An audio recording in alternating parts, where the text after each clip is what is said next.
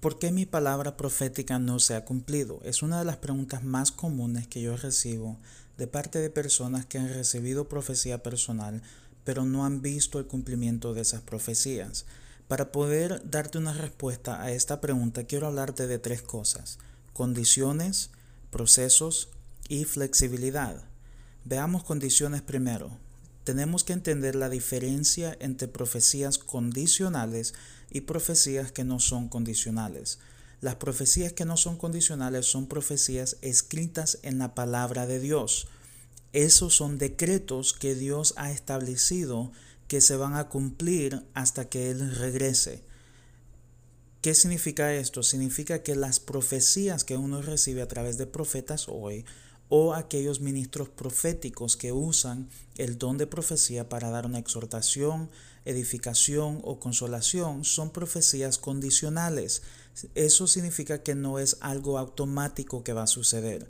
Las profecías que nosotros vemos escritas, Dios en su soberanía va a alinear todo y va a cumplir todo y aún así Él requiere de la iglesia que se alinee para poder ayudarle a Él a hacer que todo eso suceda. Pero las profecías condicionales son aquellas que uno recibe ahora que son promesas personales que Dios le da a uno para la vida, el destino que uno tiene. Y significa que uno debe de buscar cuáles son esas condiciones. ¿Para qué? Para uno poder alinearse y para poder creer correctamente lo que Dios quiere hacer. Ahora, hablemos acerca de los procesos. Los procesos significa que cuando uno encuentra esas condiciones, esas condiciones nos revelan a nosotros posiblemente los procesos que nosotros vamos a pasar para poder ver el cumplimiento de esas profecías. Un ejemplo es este y esta es una profecía que comúnmente se da a ciertas personas y tiene condiciones en esas profecías. Por ejemplo, el profeta pueda que te diga, el Señor dice, yo voy a aumentar tus finanzas, no solamente para suplir tus necesidades, pero también para ser de bendición para otros. Pero el Señor dice, mantente firme en tu fe y mantente firme en el lugar que yo te he plantado, porque ahí yo voy a depositar las riquezas que tú necesitas para poder ver este rompimiento financiero. Ahora, nosotros en esa profecía podemos escuchar que Dios dice, nos va a bendecir, va a haber un aumento en nuestras finanzas que va a suplir nuestras necesidades y va a bendecir a otros. Es una profecía muy linda, una profecía que todos queremos tener, todos queremos escucharla, todos queremos creer por eso. Pero ahora, en esa profecía Dios habla acerca de dos procesos y de dos condiciones.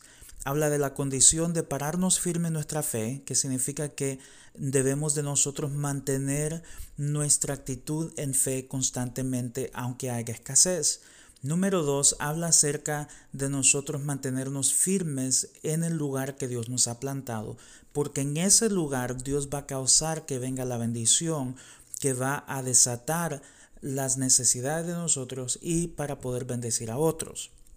Ahora, ¿qué significa esto? Que nosotros vamos a pasar por un proceso de prueba en nuestra fe y en la comunidad que Dios nos ha plantado. Muchos de nosotros a veces pensamos que es algo automático. Si nosotros recibimos una profecía, bueno, significa que Dios lo va a cumplir, ah, no importa qué pase, pero debemos de nosotros buscar las condiciones. Ahora, ¿cuál es la mejor forma de encontrar esas condiciones?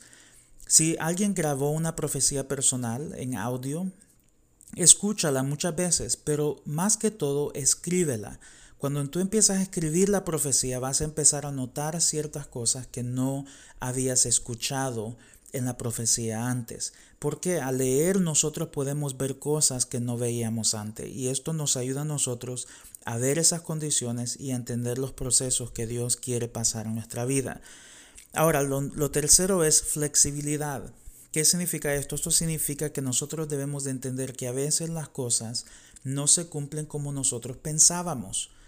Un ejemplo clásico es cuando Lázaro quedó enfermo y Jesús tomó la decisión, después de haber escuchado las noticias que él estaba enfermo, que él decidió quedarse. Y de repente Lázaro murió y Jesús le dijo a sus discípulos, esto no va a terminar en muerte, entonces causó confusión en ellos porque en su mente ellos asumieron que significaba que, bueno, Lázaro no va a morir. Pero en los planes de Dios, como Jesús dijo, dijo, esto no terminará en muerte, pero será para traer gloria al Hijo de Dios. La forma que iba a traer gloria al Hijo de Dios era a través de Jesús resucitar a Lázaro. Entonces muchas veces nosotros podemos escuchar la profecía personal o una palabra que nos ha sido dada y asumir que Dios lo va a cumplir de tal forma. Pero debemos de tener mucho cuidado, así como Lázaro, los discípulos eh, deberían haber discernido que a lo mejor Jesús tenía planes de ver la resurrección de Lázaro para glorificar al Hijo de Dios y no sanarlo solamente. Entonces, ese es un ejemplo. El otro ejemplo es cuando Abraham Dios le dio la, promesa, y perdón, ah, la historia de Lázaro la puedo encontrar en Juan 11. Y de ahí Abraham podemos ver en Génesis capítulo 15 y 16 cuando Dios le da la promesa a él que Dios le va a dar un heredero.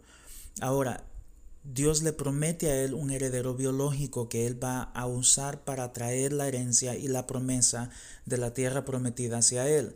Pero en ese momento nosotros podemos ver cómo Saraí empezó a planificar su propia forma de cumplir la profecía. Ahora, la profecía que Dios le dio a Abraham no decía, yo te voy a dar un heredero a través de Sara, sino que decía, yo te voy a dar un heredero.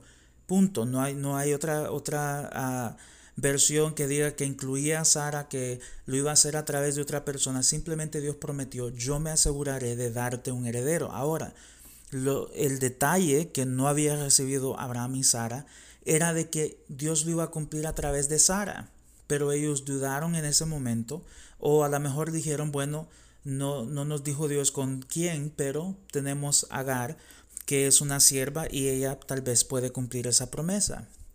Va a ser un hijo biológico, pero no es un hijo que viene de la línea de Abraham y Sara. Entonces, una vez más podemos ver otro ejemplo de cómo nosotros podemos malinterpretar las profecías y a la, misma vez puede causar problemas.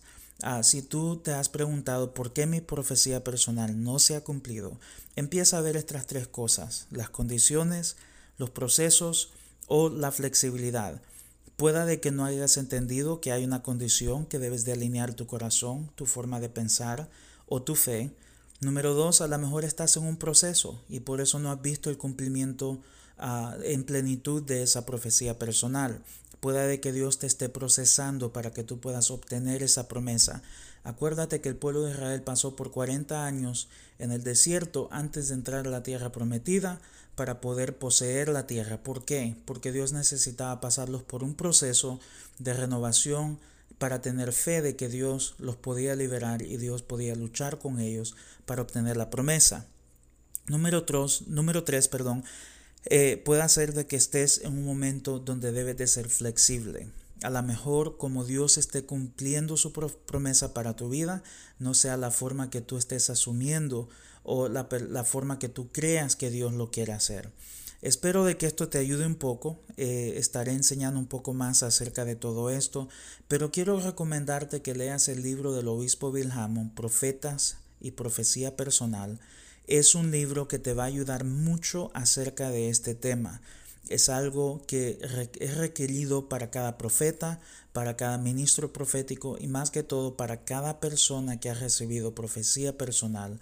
Lo puedes obtener en cualquier librería, puedes visitar nuestra página de internet, es edgarandvictoria.org. Ahí tú puedes ir y tú puedes obtener el libro. También visítanos en las redes sociales y ahí estaremos esperando tus comentarios. Dios te bendiga.